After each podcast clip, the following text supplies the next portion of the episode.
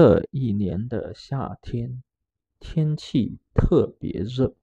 我们西岭乡虽说是个山乡，白天也闷热的叫人受不了。你浑身脱个精光，只穿条短裤，汗水还是直淌。要到傍晚，太阳落了山。